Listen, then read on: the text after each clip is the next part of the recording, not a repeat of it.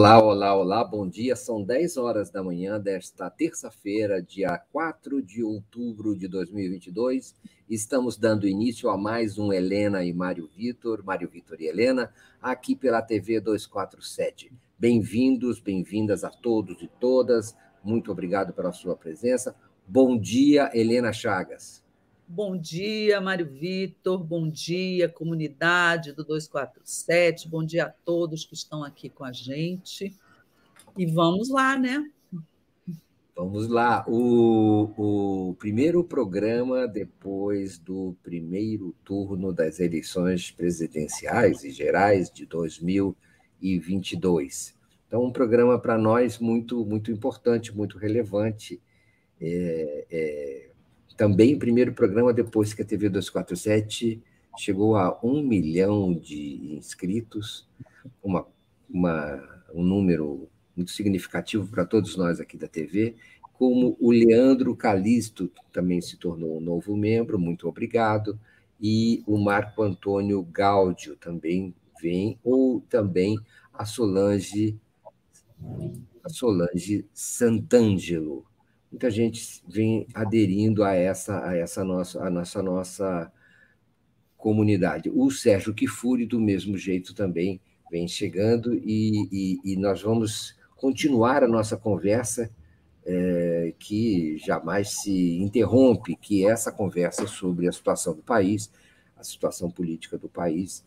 É, por favor, compartilhem o, o, o, a nossa transmissão, deem aquele like, é, gostei, aquele joinha na nossa transmissão. Se você quiser, você também pode se tornar membro, como essas pessoas é, é, que se tornaram aqui.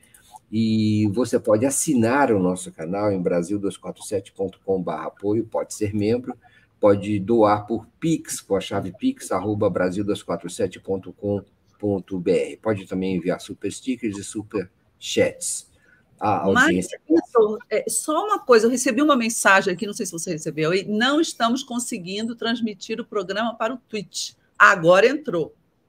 Eu acho que estava ah, com problema para entrar a transmissão. Não estava transmitindo, transmitindo pelo Twitch, eu sei lá, Twitch, T, T-H-I-C-H, eu não sei bem o que é isso, mas agora é, apareceu que está. Eu acho que é um dos, uma das ferramentas de transmissão, é. eu acho, que estão conectadas a alguma alguma ao, ao YouTube, alguma coisa assim. É. É, eu já tinha visto isso em outras transmissões e, uhum. e já ouvi, tinha ouvido algum tipo de informe a esse respeito. É, bom, eu estava falando do Sérgio, Sérgio Kifuri também se tornou um novo membro. Nós vamos tratar de que, Helena? Vamos começar por onde? Vamos. É, não faltam assuntos com eleições que não históricas. quer calar, né, Mário Vitor? Faça e... ela aí. Qual é a pergunta que não quer calar? Qual é a pergunta que não quer calar? A pergunta que não quer calar é uma tentativa de antecipação do futuro, não é, Helena Chagas?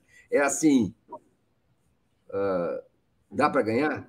É, quais são as chances? Quais são as probabilidades? Não é? Nós vamos tratar disso, depois nós vamos tratar do que, que aconteceu nessa eleição domingo passado. Mas e das antes, alianças também, né? Das alianças que estão sendo. E também das alianças, nós vamos falar das alianças, nós vamos falar dessas movimentações que são, vamos dizer assim, naturais né, a, a, a um resultado. Nós tivemos, domingo passado, a grande pesquisa com zero margem de erro. Foi a eleição com 156 milhões de, de, de eleitores potenciais. Mas, e, então, aí nós tivemos o primeiro encontro com a verdade. Assim, a verdade verdadeira, nua e crua. Agora, vamos ver, tem chance? Lula venceu, Lula teve uma, uma vitória importante, mas é, é, não foi definida no primeiro turno. E agora? As chances, Helena, o que, que te parece? Olha, me parece que o Lula é o favorito, sim. Eu acho que existe um clichê entre nós, jornalistas, políticos, que segundo turno é outra eleição, zera tudo. Não é bem assim, gente. Pode ser, mas a experiência mostra que, que na maioria das eleições em que se vai para o segundo turno, o que, o que foi em primeiro lugar acaba vencendo. Nas eleições presidenciais brasileiras, sobretudo, é, é, nunca houve viradas no segundo turno. Claro que também essa diferença de, de, de domingo né, entre o Lula e o Bolsonaro é a menor já ocorrida em eleições presidenciais que foram para o segundo turno aqui. Mas ele passou por situação semelhante em 2006. Eu acho que a diferença dele para o Alckmin era algo como sete pontos.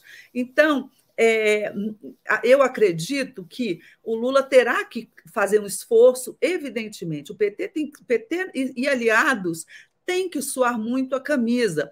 Inclusive, eu, eu cheguei a falar aqui várias vezes, né? É, Olha, esse excesso de, de, de, de, ênfase, de expectativa, vai ganhar no primeiro turno, é bacana se ganhar, mas se não ganhar, você entra no segundo com uma cara meio de ah, derrotado. E, embora o Lula tenha, soubesse disso, tinha o plano B de ir para Paulista e falar, é, é, eu acredito que o resultado de domingo deixou muita gente desnorteada e sem conseguir enxergar que foi um grande resultado também. Ele teve 57 milhões de votos, o PT ganha, é, é, teve mais votos do que jamais teve em todos os estados do país. O PT elegeu uma bancada, ela tinha 54, elegeu uma bancada de 68, junto com os demais partidos da federação, ele chega quase a 90, com PCdoB, PV solidariedade, é, se juntar com outros ainda, tem um pouco mais. Quer dizer, a esquerda, de um modo geral, não cresceu no Congresso porque outros partidos desidrataram, tipo PS, PSB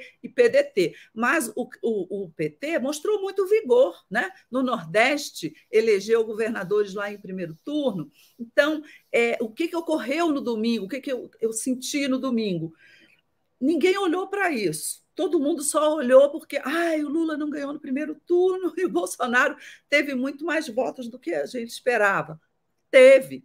Em São Paulo, o Haddad teve menos votos do que o Tarcísio. Teve. Foram surpresas da eleição que mais adiante a gente vai até conversar sobre isso, né, Mário Vitor? Mas é, eu acredito que, por um fator que Lula é, é, ter, vai, vai é, vencer, porque houve, segundo o pessoal dos institutos de pesquisa, uma espécie de voto útil pró-Bolsonaro. Quem votou, o PT ficou tentando fazer o, o pessoal progressista votar útil no Lula, mas quem votou útil foi a direita no Bolsonaro. Por quê? Porque as pesquisas de véspera mostravam que o Lula podia ganhar no primeiro turno. Então, quem não gostava do Lula e estava no Ciro e estava na Tebet, mais no Ciro, é, correu para votar útil no Bolsonaro.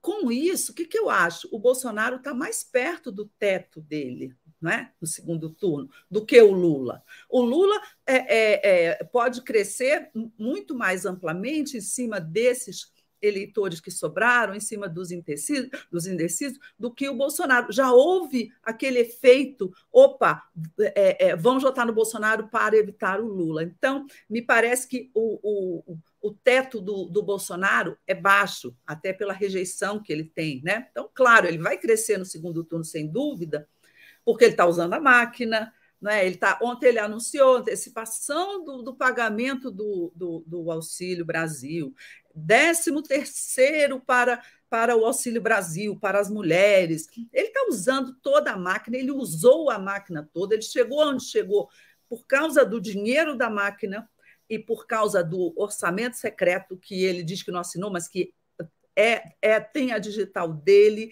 o orçamento secreto é que fez as bancadas dos partidos que o apoiam no Congresso. Então, é uma luta desigual sob esse ponto de vista. Mas a, as limitações do Bolsonaro me levam a acreditar que, que o Lula vai ganhar. O que, que você acha? Você tem que abrir seu microfone. Obrigado.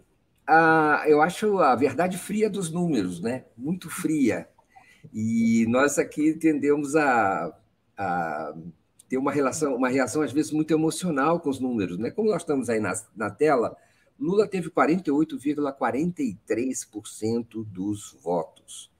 Jair Bolsonaro teve 43,20, 5 pontos percentuais e pouquinho a menos. Os outros estão muito lá embaixo. Simone Tebet e Ciro. Então, é, é essa, é essa realidade que nós chegamos depois de uma série de dúvidas em relação a qual seria o desempenho real, fora das pesquisas, não é? na urna. Aconteceu a urna e a realidade chegou Lula levou uma montanha de votos.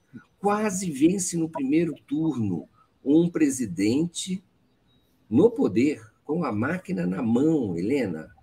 É um fato inédito. 1,8, 1,8 ponto percentual apenas, né? Menos apenas, de dois. Menos de dois pontos percentuais.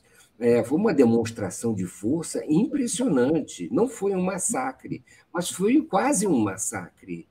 Uma demonstração de fraqueza do Bolsonaro também, num certo sentido, sendo considerando é, esse presidente que é está no poder, que é, fez o que fez, mas enfim tem apoiadores, tem toda uma situação que, que, que conseguiu construir, não é? E o Lula voltou, Lula está aí, concorreu nas eleições, PT é, conseguiu uma série de posições, deu uma demonstração, a meu ver, é, de força, não em relação às pesquisas.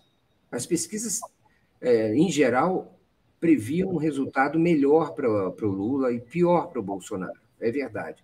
Mas em relação ao histórico da, da política brasileira nos últimos anos, é isso que nós precisamos ver, quer dizer, essa retorno do Lula à cena política e a uma disputa eleitoral com esse vigor muito próximo de conseguir uma vitória no segundo turno. Muito próximo, assim, quase que é, é, é, é, é falta pouco, falta muito pouco para isso, isso acontecer. Então, criaram-se condições muito favoráveis para uma vitória, muito favoráveis.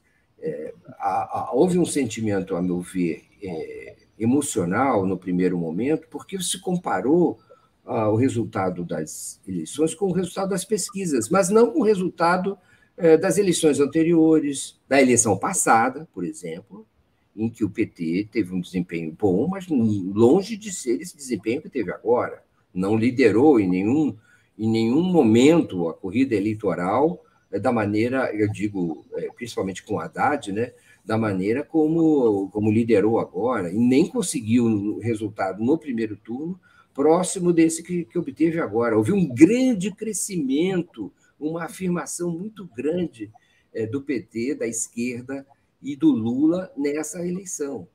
É, é, então, é isso que precisa ser, ser, visto. Foi dado um passo, Helena Chagas, foi dado um passo importante, não um passo definitivo, não está vencida a luta, mas ela está próxima de.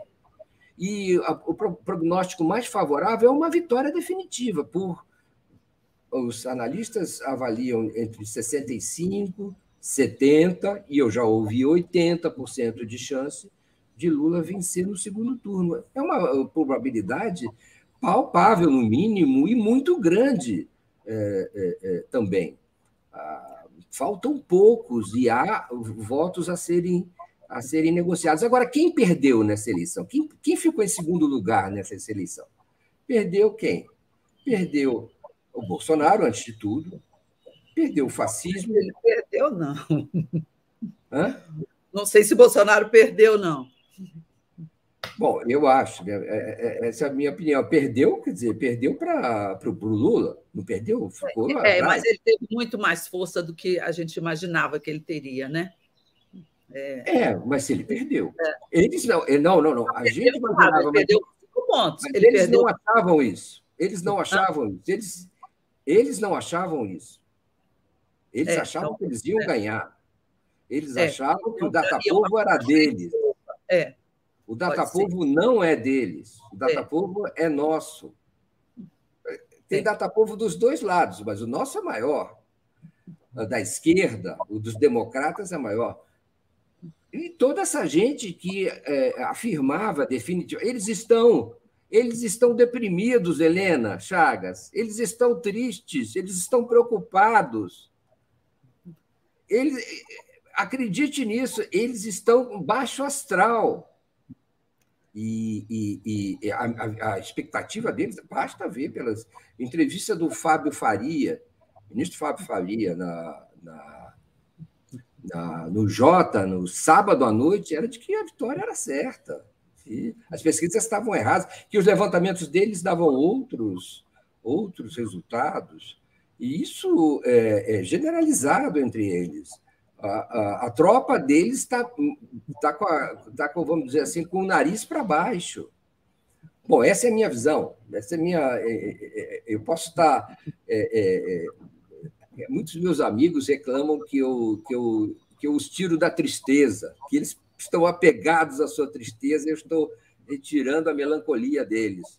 É, mas essa é a minha visão de que estamos muito próximos de um resultado positivo e aí sim histórico, porque derrotar o, o, o fascismo nas condições que nós temos no Brasil, ele, ele no poder, é uma coisa bem difícil e foi dado um passo enorme. Helena, para você agora responder as é, minhas. Olha, eu concordo em parte. Eu acho que, sem dúvida, o Lula é o favorito. Falta uma distância muito pequena, não é que ele pode tirar de, de um milhão e, e poucos, e 800 mil votos, eu acho. Mas eu acho que o PT e o Lula eles não podem subestimar o Bolsonaro, não é? De certa forma, no primeiro turno, o Bolsonaro foi um pouco subestimado. Né? Eu acho que, o, que, que a, a campanha do Lula, o PT, tem que descer do salto alto e tem que trabalhar muitíssimo, muito. Eu acho que é, o incumbente, quem está no, no poder, tem recursos que o, os adversários não têm. Então, eu não acredito numa virada pró-Bolsonaro, por quê? Porque ele é o Bolsonaro, porque ele tem uma rejeição enorme e porque eu acho que é, esse voto útil de direita no primeiro turno já foi para já foi para ele. Eu, como eu disse ali, eu não sei se, se ele tem mais muito a ganhar. Eu acho que o teto dele é baixo, mas é, o, o, governo dele, o, o Centrão, eles estão em peso, não é? Usando a máquina, quase que jogando dinheiro de, no, de helicóptero para as pessoas, não é? Então a gente tem que, não pode subestimar isso, tem que lutar muito contra isso.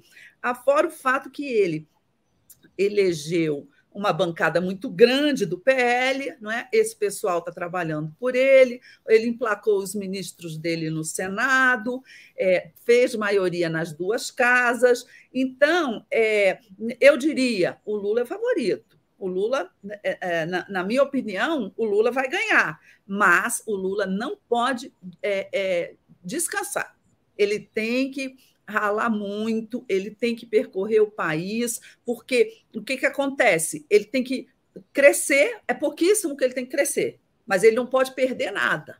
Ele tem que manter o que ele tem e ainda crescer um ponto. Bolsonaro precisa de 6 milhões de votos, o que eu acho muitíssimo difícil, quase impossível. Mas é, você tem uma mobilização no governo dele é, muito grande né, para usar esses métodos, esse jogo baixo, esse fisiologismo, que eles sabem fazer, o Centrão sabe fazer. Hoje, depois eu, vou, eu ia dar um spoiler das alianças, depois a gente fala. Fala você. É, eu vou fazer, vou te responder com uma pergunta. A primeira pergunta básica. Você acha que há possibilidade de troca de voto entre primeiro e segundo turno dos eleitores de Lula e dos eleitores de Bolsonaro? Não sei. Eu te diria, não sei. É, é, depende. Depende da, da, da, das circunstâncias. Eu acredito que o eleitor do Lula não vai sair do Lula para o Bolsonaro. Mas você tem que pensar que uma boa parte do eleitor do Lula é o pessoal da baixa renda que é, é, a gente dizia até a véspera da eleição: olha, não deu certo a, a, a, coisa do Auxílio Brasil, não convenceu as pessoas, o Lula continua ganhando nessa faixa. Eu acho que sim, mas o governo vai continuar dando coisa para esse pessoal, vai continuar dando dinheiro na, na, na veia deles. Então, você tem um, um pessoal que vota no Lula não por convicção é, mas por memória do, da, da vida melhor que eles tinham nos governos do PT. Então, se essa pessoa, em algum momento, achar que o Bolsonaro oferece, é, um, talvez, mais coisas, comece a achar que melhorou de vida, pode, em tese, em teoria, poderá haver uma reversão. Não sei, acho também, mas, mas acho difícil, porque essas pessoas, até agora, isso não ocorreu, embora acho que tenha ocorrido, talvez, em parte ali, porque o Bolsonaro teve 43 e esperávamos 37, 38, né? Então, algo ocorreu ali e pode ir além desse voto útil ali do, do Ciro. É, é, tem que analisar. Por isso que eu acho que o Lula tem que, que falar, não é para ampliar o eleitorado dele, ele tem que falar com outros setores, ele tem que falar como ele mesmo disse, ele tem uma sensibilidade muito grande para isso. Ele ontem falou: nós temos que falar com quem não gosta da gente. Né? Tem que trazer essas pessoas, tem que falar mais com a classe média, tem que caminhar mais ao centro. Infelizmente, ele não vai poder fazer eleito um governo tão à esquerda. Ele vai ter que incorporar propostas do centro, é, ele tem que trabalhar para ganhar muito mais do que o 1 milhão e, e, e 800 que ele está que ele está precisando, que é muito pouco, sim, mas ele tem que trabalhar muito para manter o que ele tem é, é, nessa, nessa faixa mais vulnerável, essa faixa mais vulnerável à máquina governista.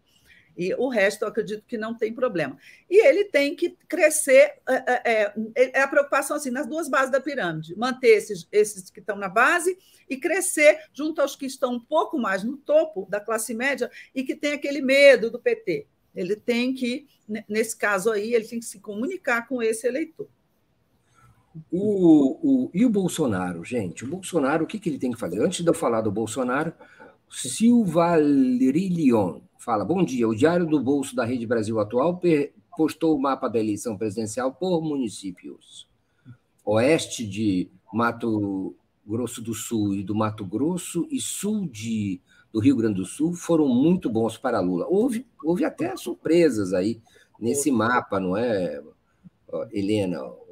Alguns Sim. casos, como aponta o Silva Lilion, surpreenderam, outros decepcionaram mas houve, houve exceções é, relevantes, como, por exemplo, a ida do Décio Lima para o segundo turno na disputa pelo governo, ali no limite, né? Na disputa pelo governo de Santa Catarina. Todo, é impressionante que isso tenha acontecido e mostra como é necessário né, lançar candidato, ter partido, ter organização, apresentar a proposta, é que as surpresas aparecem. É só dar chance ao povo de, de se manifestar, de, de dizer sua opinião, não é?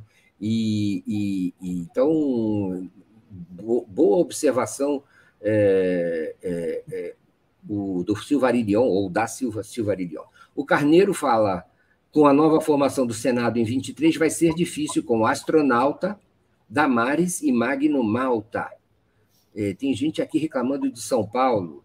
E, e, e, a lei de Diamantina fala o novo Senado no mundo da Lua, patinando nos anéis de Saturno.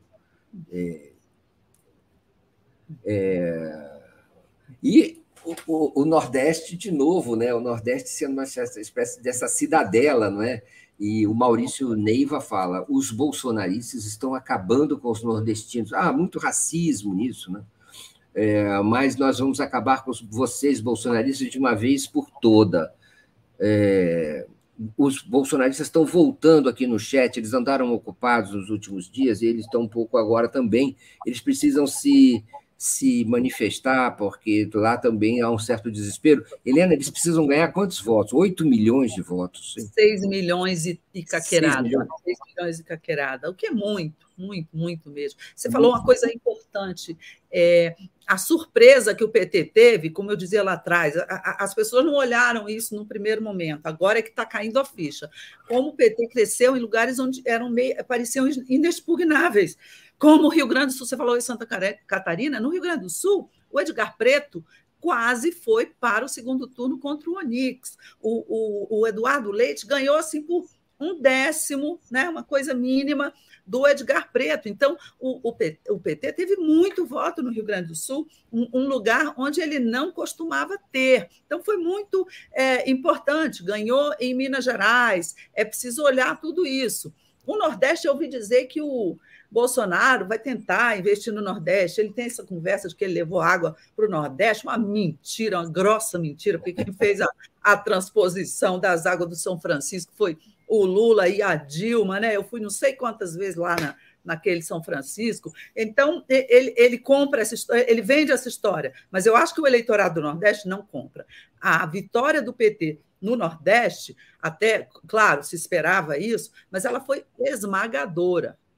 Esmagadora. Basta você ver Bahia. Na Bahia, o Jerônimo Rodrigues ele começou no zero, praticamente no zero. Ele estava ali na rabeira o tempo todo. Quando foi algumas semanas antes da eleição, e, e o ACM Neto estava assim, com 60%, 58%, 54%. Eu, na, nas últimas semanas antes da eleição, o Jerônimo, que é o candidato do grupo do Jacques Wagner, que a gente até já falou aqui que tem que ser estudado sociologicamente, porque o tanto que ele cresce na chegada, o, o Jerônimo passou para o segundo turno, na frente do ACM Neto. Então, você tem ali uma virada, uma virada petista, não tem outra, né? Uma virada do PT do Nordeste. No, lá no Piauí também teve um momento que o, o, o candidato adversário do, esqueci o nome dele, estava tava, tava à frente do Rafael, que é, o, que é o candidato do governo do PT, e que o próprio Wellington, no início da apuração, parecia que o outro candidato ia ganhar o Senado. Não, terminou a apuração, eles deram também um banho.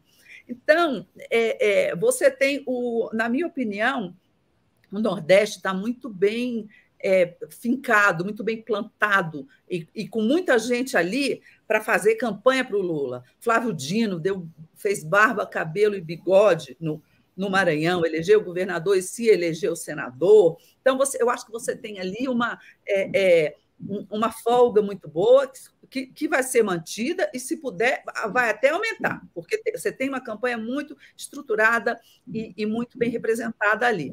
Eu acho que o Lula deveria se concentrar mais é no Sudeste para não perder em Minas, porque o governador de Minas tá, foi para o Bolsonaro agora, e é uma força que foi eleita em primeiro turno com mais de 50%. Então, é, é, vai, vai haver um embate ali de, de votos. É, então, eu, é preciso o Lula investir muito ali. E, obviamente, São Paulo, né, Mário? O que, você achou de São Paulo? São Paulo, é, querida Helena, foi é, um grande erro dos institutos de pesquisa, não é? um grande erro da talvez até da nossa da nossa capacidade de duvidar dos daquilo que os institutos apresentaram de forma surpreendente nesse primeiro turno. Essa virada que Haddad é, mostrava, essa liderança de Haddad, era um pouco, no mínimo, é, deveria nos induzir a, a, colocar um enorme ponto de interrogação sobre o que estava acontecendo subitamente depois de é, uma tradição mais conservadora, né, a liderança tão expressiva de Lula nas pesquisas também devia nos chamar a atenção de que aqui, aqui talvez havia um fenômeno que não havia, para o qual não havia explicação, segundo o que apresentavam as pesquisas.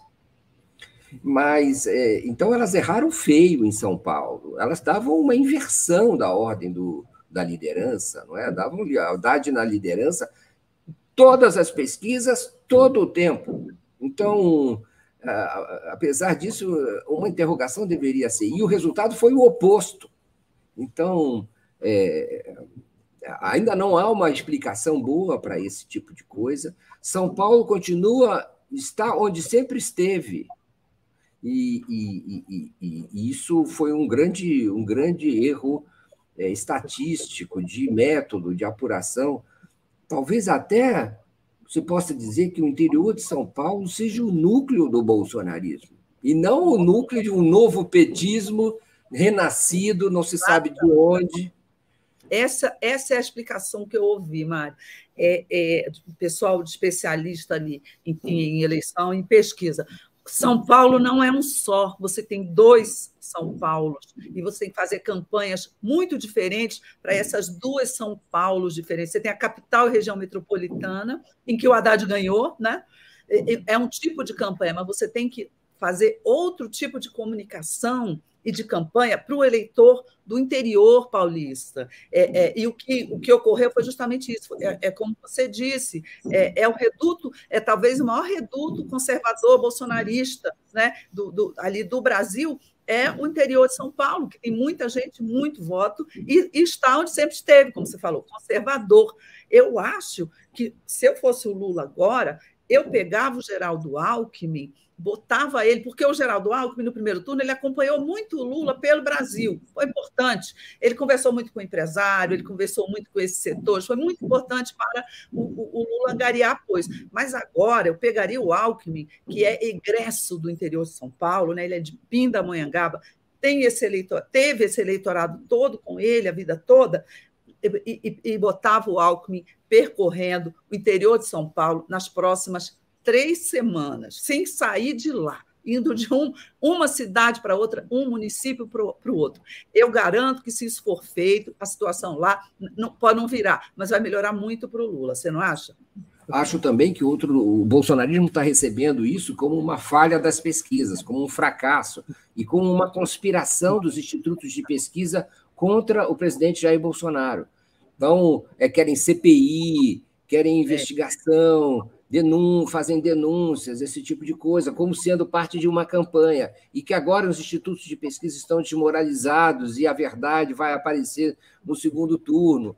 É, é, já apareceu no primeiro, gente, apareceu no primeiro. A realidade é essa. Vocês podem, bolsonaristas, podem criticar o Nordeste, podem criticar os, o, o, o, vamos dizer assim, os bastiões é, da, da esquerda, da democracia, do petismo, enfim, do pensamento democrático brasileiro. Mas é, o fato é que a pesquisa está aí, a grande pesquisa apareceu, e a liderança forte, importante, né? não assim confortável, mas forte é, do, do, do, do, PT e do presidente Lula, mesmo com esse problema do, das pesquisas, as, as, quais, aliás, já eram resultar, é, já eram é, objetos de assédio por parte dos bolsonaristas, não é? E vão ser ainda mais agora, porque eles dizem.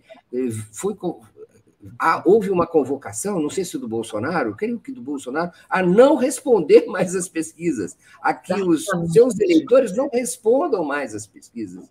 Porque isso, pra, isso vai, se for seguido, vai inserir um desvio, um erro é, e uma subestimação do voto bolsonarista no segundo turno. Eu não sei mais o que vai acontecer, mas o fato é que há uma campanha contra as pesquisas e uma, e uma, uma, uma verdadeira sublevação é, das pesquisas.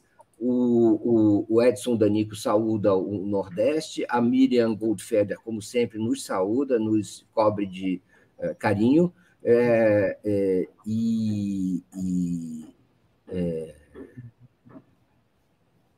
e a rejeição, Helena, como é que você acha que vai se comportar a rejeição? Porque será um. A Flávia Oliveira, do Globo, fala: é uma eleição de dois segundos turnos essa. É, já foi uhum. um segundo turno no primeiro turno, porque afunilou uhum. muito, afunilou extremamente, vamos combinar, polarizou total, afunilou. E no segundo turno, a tendência é ter um outro segundo turno. Teve um primeiro segundo turno, que foi essa. São características de segundo turno, já o voto útil se implantando, já a seleção o, o, de, de, candidatos por votos estratégicos, né? E agora vem o segundo, né? Você rejeitando mais, votando mais para o outro não ser eleito. É, e agora vem um segundo turno em que a rejeição também vai comandar, não é, Helena? É, eu concordo com a Flavinha. Eu acho que é, que é uma eleição de dois segundos turnos, exatamente pelo aquilo que a gente falava, que a direita já votou útil no, primeir, no, no primeiro turno no Bolsonaro, né, para evitar o Lula. Já, ela, eles já fizeram esse movimento, né? Como quando você rejeita um, um candidato, você vai para o outro. Por isso que eu acho que o Bolsonaro pode não ter muito espaço para crescer nesse segundo, segundo turno, ao passo que o Lula tem. Né? É, a, a, acho que é uma grande diferença isso daí. É, a rejeição do Bolsonaro, a, a, gente tem as pesquisas, né? mas como ah, os institutos erraram, mas ela está no patamar de 50%. Quem tem 50% de rejeição não se elege, é matematicamente impossível. Porém, é, é, vamos ver, às vezes ele pode tentar reduzir a rejeição dele, é o que ele vem tentando desde o início da campanha, sem conseguir. Ele teve 43%, é um grande contingente de votos, mas ele não conseguiu rejeitar, é, é, é, rejeitar, não conseguiu reduzir a rejeição do outro lado. Ainda sobre a questão dos institutos de pesquisa, minha gente, erraram. Erraram sim apresentaram uma explicação que eu acho que é muito plausível, que é essa da migração de última hora, quando eles viram as pesquisas 50% para o Lula, muita gente migrou, os antipetistas migraram de última hora para o Bolsonaro. Tá? Fizeram o segundo turno no primeiro. Então, eu acho que essa é uma explicação razoável, porque eles erraram na, na conta do Bolsonaro, erraram em vários estados, mas eles não erraram na conta do Lula, por exemplo. Né? Boa parte dos institutos, na véspera, no sábado, dava algo entre 48% e 51%. Né? Ele, teve, ele teve 48%. Um acertou, cravou, talvez, é, nem lembro quem foi, mas, mas você tem a margem de erro dos 50%. Quem deu 50% também também acertou, porque dois para baixo, 48. Então, é, é, é, os institutos alertaram que não estava garantida uma vitória em primeiro turno. Isso não, isso não foi erro, isso foi acerto. Além disso, o que, que eu acho, Mário Vitor?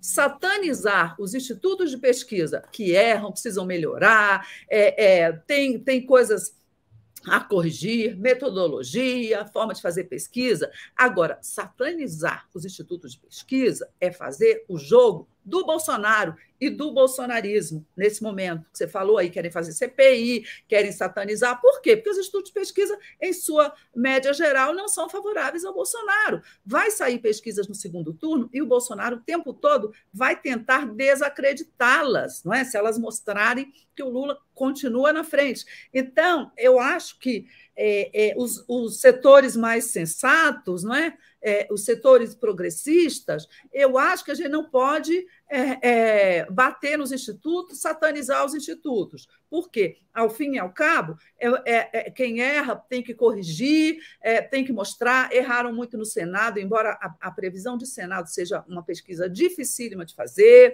Governos estaduais, eles detectaram a mudança na Bahia, a mudança no Ceará. Então, eu acho que a gente tem que ter é, uma visão mais equilibrada sobre os institutos e, e, e não ficar atirando pedra, porque a gente a gente vai estar do lado do Bolsonaro para tirar pedra. Pessoal, vamos compartilhar. Nós estamos com, com 3.400 pessoas ao vivo. Vamos, vamos ampliar o alcance, a audiência e a relevância dessa, dessa nossa encontro aqui, desse encontro. Então, por favor, compartilhem. A Sônia concorda comigo. A Sônia Goldfeder, eu já vou ler. É. Helena, sim, o grande problema é o engano em relação à votação dada a Bolsonaro. Acho também temeroso falar que o teto de votos de Bolsonaro já foi atingido. É. De onde foi tirado esse número?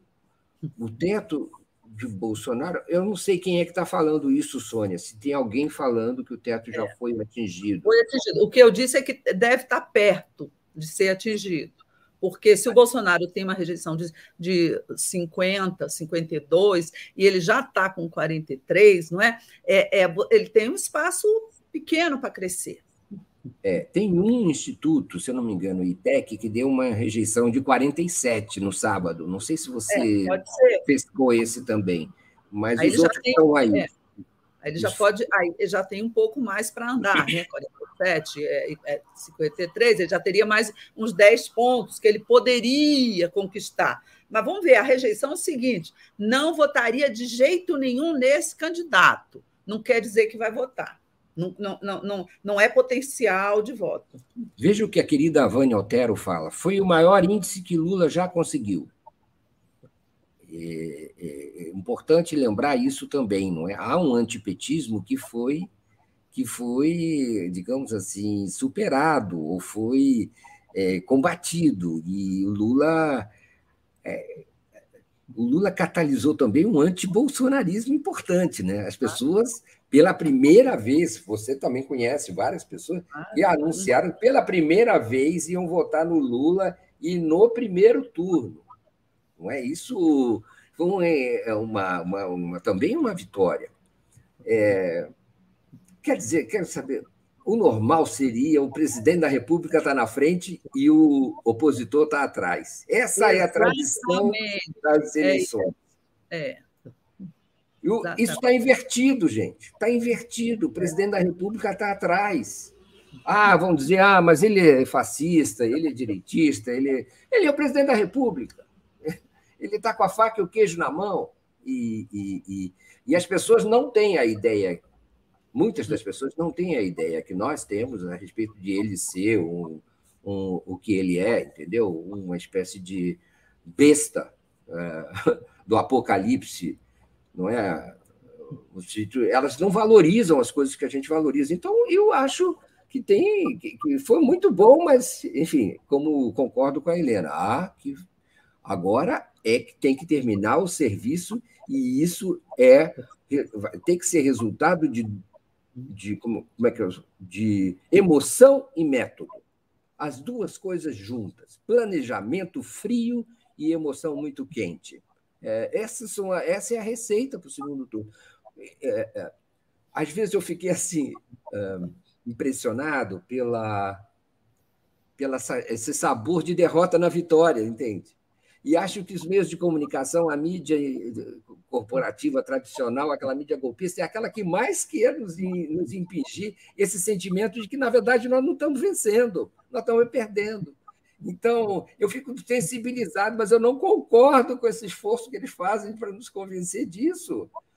É? Ficam mais apre, apre, apre, apresentando os, os, os, nossos, as nossas debilidades, e elas existem, do que propriamente os feitos que estão sendo conquistados. Claro que nada foi conquistado ainda, claro que falta o segundo turno, mas vamos trabalhar para isso, com método e com emoção. É, Helena, vamos falar agora dos.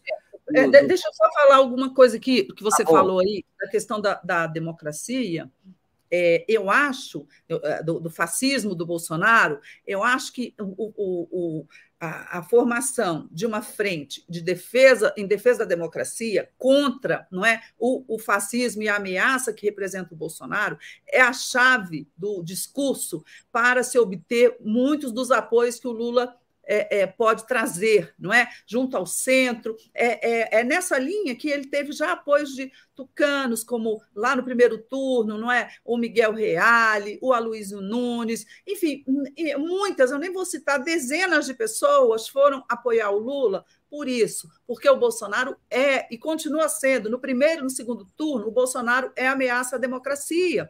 Então, eu acho que esse vai ser o chamariz, por exemplo, para uma parte do PSDB, que pode não vir inteiro, mas você já teve ali um Tasso Gereissati se manifestando a favor né, do Lula. Você teve também até o Roberto Freire, do Cidadania, e eu conheço bem o Freire, e eu sei o quanto ele não gosta do Lula, não é? Mas até ele já declarou de imediato apoio ao Lula. Então, eu acho que um outro, um, um, um outro fator aglutinador dos apoios ao Lula será esse. O, o Frederico Nunes fala.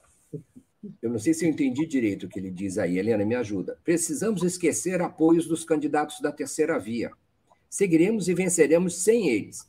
Apenas os que não votaram devido à demora na biometria já vai dar para ganhar. Eu não sei se, se, isso é relevante, Frederico. Eu fiquei na dúvida agora pelo que você é. falou.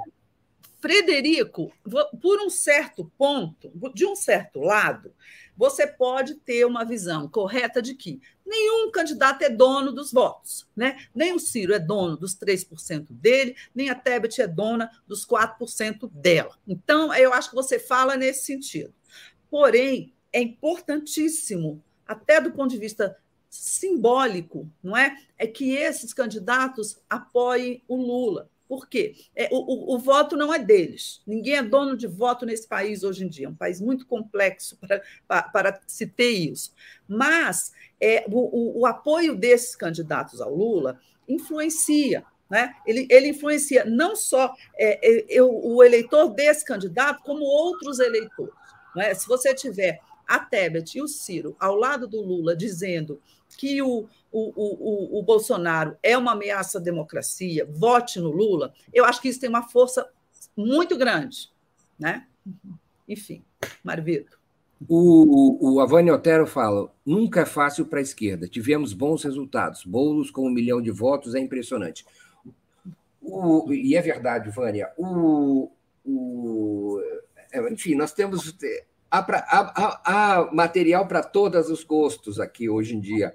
E isso talvez seja um, uma coisa muito boa para nós. Mas voltando para o Frederico, é, ele fala que nós não precisamos das alianças. E você respondeu: como é que estão essas alianças? O que, que você acha, é, Helena? Justamente essa questão mais, uh, talvez mais uh, encaminhada do, do, da Simone Tebet MDB, PSDB, Cidadania e do PDT com o Ciro Gomes.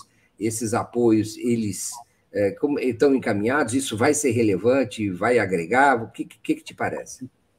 Eu acho que esses apoios estão caminhando, sim, de uma maneira, até onde eu sei, bastante favorável. No PDT, o, o PDT deverá é, fechar apoio formal ao Lula, e me parece que o Ciro, pelas palavras que ele disse ali no domingo, em que ele ficou muito preocupado com, com a, a ameaça à nação, né? Isso trocando em miúdos é o Bolsonaro. Então, é, ele, eu, eu acho que o Ciro não irá para Paris e, e dará o seu apoio ao Lula. Eu não sei em que grau, não é? Se é só obedecendo ao PDT num gesto de disciplina partidária, que seria uma desculpa ali, um, um, discurso, mas vai, ou se aparecendo na campanha, ao lado do Lula, fazendo uma foto. É, ainda não sei como, mas é, é muito importante, é bastante importante. E a Tebet também, por todas a, a, as maneiras, ela já mostrou que ela quer apoiar o Lula. Agora, ela está cobrando do partido dela uma posição né, que apoie o Lula é, é, ou, ou libere as bancadas. O mais provável do MDB é liberar as bancadas, porque você tem um MDB é, é, a, a, meio bolsonarista. Você tem um, é um partido dividido, evidentemente. Mas a parte do, do MDB, que é lulista, né, que é o senador Renan Calheiros, lá na Alagoas, que elegeu o filho, o, o, o Jader Barbalho, que é pai do governador Helder Barbalho, eleito em primeiríssimo turno no Pará. É, é, o, essa parte do MDB, ela poderá é, colocar é, é, seus quadros vitoriosos é, a serviço da candidatura do Lula, poderá dar um apoio bastante importante para o Lula, assim como a Simone. A Simone deixou claro que, mesmo que o MDB libere, ela vai apoiar o Lula, o que é muitíssimo importante. Acho que é, é, é, é fundamental nesse momento. Então, a, a dúvida é: o Michel Temer, o que, que vai se fazer com ele? Porque o, o Lula chamou ele de golpista no último debate da Globo, e eu soube que ele ficou ofendidíssimo então, e ameaçou e apoiar o Bolsonaro. Mas a Simone, acredito que a Simone pode controlar. Então, o Michel Temer pode não apoiar, é, mas a Simone pode apoiar. O partido, eu acredito que vai liberar, porque ele não tem condições. Outros partidos, é, o PSDB, que também tem sua ala bolsonarista, também é uma situação difícil de, de, vir apoiar em peso. Mas você vê que grandes figuras como Tasso Gereissati já explicitaram esse apoio. E o PT tem uma grande chance de fazer uma aliança muito boa com o PSDB no Rio Grande do Sul, porque lá está disputando, como a gente já falou aqui dessa disputa, o Onix Lorenzoni e o ex-governador Eduardo Leite, tucano de primeira hora. O Edgar Preto quase chegou ali, ou seja, mostrou ao Eduardo Leite como são importantes os votos do PT, do Edgar Preto e do Lula, portanto, o apoio do Lula, para ganhar o segundo turno. Então, eu acredito que você vai ter uma aliança importante com o PSDB no Rio Grande do Sul. Em outros estados, eu não sei, cada, cada um é cada um, mas eu acredito que a maioria do MDB estará com, com o Lula. O, o do PSDB estará com Lula, assim como o MDB. O União começou uma conversa, mas o União também tem, tem essa bola dividida. O ACM Neto, na Bahia, disputa com o Jerônimo Rodrigues do PT. Então, eu acho complicado, embora o ACM Neto não queira se grudar no Bolsonaro de forma alguma quer saber disso. Mas também acho difícil é, fazer essa aliança, não sei em que, em que bases. Porém, a Soraya já manifestou ali uma vontade de apoiar o Lula é, com o discurso da democracia, e o presidente do partido é o Luciano Bivar, que fez aqueles entendimentos com o Lula, lembra, antes de é. desistir. No tá primeiro tá doido turno. por um cargo. Isso, está doido pelo apoio do PT, que tem agora uma bancadona, não é? Para ele se eleger presidente da Câmara. Então, eu acho bem possível que ele puxe a brasa de, de, de, boa parte da sardinha do União para o Lula, o que é muito importante. Só para finalizar, para não dizer que eu não falei de flores, o Bolsonaro também está fazendo suas alianças. Ele, hoje de manhã, já recebeu o Romeu Zema no, no, Palácio da Alvorada e o Romeu Zema já anunciou. Eu vi o Zema, o, o, Zema, eu vi duas entrevistas dele. Uma primeira, lá no dia da eleição, ele meio que desconversando sobre o apoio a Bolsonaro. Uma ontem, fortíssima, em que ele desancou o PT e explicitou o apoio a Bolsonaro. o que eu soube, entre uma e outra entrevista, ele recebeu um DAODES do PL. O PL elegeu muito deputado estadual na, lá em Minas e parece que controla lá a, a Assembleia Legislativa. Nisso, a, o, e o Zema foi, levou um chega para lá do líder do PL, e aí, porque ele ficaria ingovernável, e aí correu para apoiar o Bolsonaro. É um apoio importante, não vamos é. desconhecer. É. Aí tem também já uma a ideia do, do, do, é, do Zema se lançar, já querer se colocar como alternativa para 2026, como presidente, como candidato a presidente da República, na herança, na esteira do bolsonarismo. Não é? E eu não sei até que ponto essa, essa aproximação de conveniências resiste muito tempo, porque certamente ele não seria, vamos dizer, uma alternativa para o bolsonarismo raiz em 2026. Eu tenho a impressão, mas pode ser, depende, está muito longe, etc. Mas esses são, são interesses, vamos dizer assim, é, particulares do, do, do, do, mais do que ideológicos, não que não haja, do Zema em termos de futuro político. Ele acha que ele se cacifou para se, para se colocar nessa posição. De qualquer forma, está se é, a sua aproximação é mais, é mais de conveniência do que propriamente é, é, de concordância ideológica mais profunda e de, confi, e de confiabilidade. O, mas tudo isso, o quadro que você traçou, Helena, me, me, me chama a atenção pelo seguinte: algumas personalidades e pessoas e setores ficaram valorizadas pelo, pela configuração do segundo turno. Mas é, Ciro, é, é, Simone, há uma expectativa em relação à posição do próprio Zema e outros é, ficaram valorizados por isso. Agora, e isso também gera, então, o próprio clima para um certo oportunismo, não é? para uma certa aproxima, aproveitamento das oportunidades que surgem. E aí já os setores querem é, negociar com o Lula o apoio é, ou a, a, a o incentivo no segundo turno em troca de concessões no seu programa, no seu programa econômico. É? Então, há também não só políticos, setores, mas, é, setores ligados a eleições, mas setores ligados a interesses econômicos poderosos que tentam influenciar e dizer como e, e, e ditar como tem que ser a campanha de Lula no segundo turno, para que ele possa angariar votos de centro, etc. E aí se confundem, não é?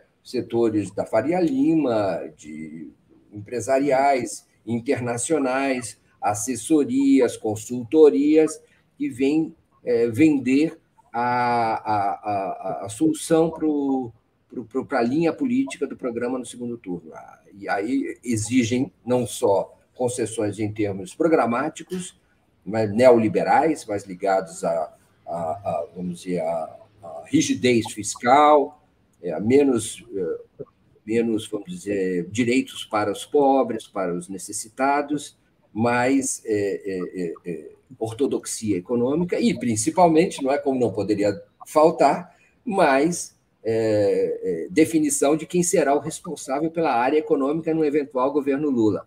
Isso é o que circula intensamente em torno dos economistas, dos uh, assessores e do próprio presidente Lula no comitê eleitoral. Essa é uma hora de uh, as pessoas tentarem vender as, os grandes milagres que tem a poção mágica que, vai, que fará vencer a eleição no segundo turno para Lula e os interesses estão se aproveitando desse momento, Helena. É, eu acho que, sobretudo, assim, os partidos, quando é, vão lá negociar o apoio, eles estão de olho em espaço no futuro governo, ministérios, etc. Eles fazem propostas para o programa de governo, que é uma espécie de maquiagem, né? Ah, aceita essa minha proposta, aceita aquela, etc. E tá. Os partidos, os candidatos da terceira via. Só que por trás disso tudo, dessa superfície, você tem embaixo o mercado, empresariado, setores da sociedade que têm bastante influência né? nos partidos, nos políticos. E esses setores, como você bem disse aí, é, eles estão aproveitando o ensejo do segundo turno, nós até falamos isso aqui muito é, é, no primeiro, né? Eu falava assim, gente, tem um movimento pró-segundo turno é, para domesticar o Lula, não é? para ter mais influência no governo dele, não deixar ele ir muito para a esquerda. Então, isso agora eu acho que está é, ficando bastante claro. Existe essa pressão para o Lula divulgar o, o plano econômico dele. Eu acredito até que, que é possível que o Lula detalhe melhor, para poder conversar com esse pessoal, e conversando com esse pessoal, você conversa com uma boa parte da classe média também, entendeu? Que é anticomunista, comunista, etc., né? teme uma, uma, um governo de esquerda. Então, você conversa com essa turma e o Lula agora precisa dessa turma. Então, não acredito que o Lula vai ceder no núcleo do, do programa de governo dele. Eu, eu acredito que ele poderá, por exemplo, é, é, é, divulgar uma parte do programa que, que tenha um compromisso com responsabilidade fiscal, um, um compromisso é, é, com mais detalhes do que até hoje. Ele sempre disse que, que não vai ser irresponsável, mas ele pode divulgar o mecanismo pelo qual, que vai substituir o teto de gastos. Né? o mecanismo é, pelo qual ele vai manter a, a, a, questão fiscal sob controle. Eu acredito que isso é, isso é bem possível. É, não acredito que ele vá anunciar o nome do ministro da Fazenda assim também, não sei, a não ser que é, a pressão seja muito e ele mude de ideia, e, e porque a pressão do, que o mercado está fazendo não é para anunciar só o nome do, do ministro da Fazenda, é para anunciar o Henrique Meirelles como ministro é. da Fazenda. No é? mínimo, Henrique Meirelles. Meirelles, exatamente. E eu não acho que o Meirelles, embora vai participar da campanha, veio, foi bem-vindo pelo pessoal do Lula, mas não acho que o Meirelles vá ser o comandante da economia no governo Lula. Né? Pode, pode vir ser outra coisa ou não ser nada, mas não acho que, que o perfil é o do Meirelles, perfil pensado em primeiro momento pelo Lula. É, é, mas, mas, enfim, é, essa pressão ele vai ter que atender ela um pouquinho. Ele não, ele não vai poder simplesmente ignorar, como ele vinha no primeiro turno, ele não fez concessões praticamente. Né? Agora, dilema do... Fala. Algumas. Desculpa. É, o dilema no comitê do Lula. Dilema de dentro da coxinha do comitê do Lula ontem. É. Era assim, a pessoa se colocava o seguinte: temos que ganhar a eleição, mas vamos abandonar os pobres? Não, Vamos isso é negociável. Isso me disseram o seguinte: ele pode ceder ali no fiscal, na, é, é, na, na, em alguma coisa da economia, mas é inegociável o núcleo é, de é, é, investimento social do futuro governo.